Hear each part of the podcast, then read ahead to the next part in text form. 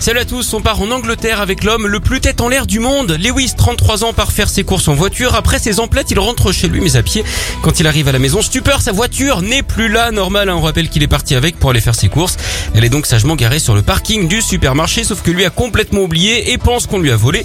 Il ne devait pas être très focus. Il a donc publié un avis de recherche sur les réseaux sociaux avec le numéro de sa plaque.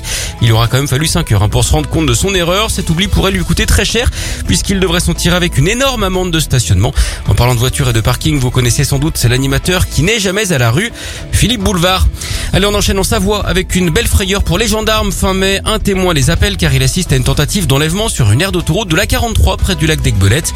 L'alerte est déclenchée, de gros moyens sont déployés. Les militaires localisent rapidement deux voitures qui filent en direction de Chambéry. Dans l'une d'elles, une personne effectivement ligotée et bâillonnée comme le jambon. Dans l'autre, une personne avec une arme. Une quinzaine de gendarmes appuyés par des policiers finissent par interpeller tout ce petit monde devant le tribunal de Chambéry. Sauf qu'en fait, tout était faux, y compris le pistolet. Il s'agissait en fait d'un enterrement de vie de garçon. Les vrais malfaiteurs ont donc pu repartir libres. Savez-vous d'ailleurs comment on appelle une brigade qui n'a jamais peur? Une patrouille.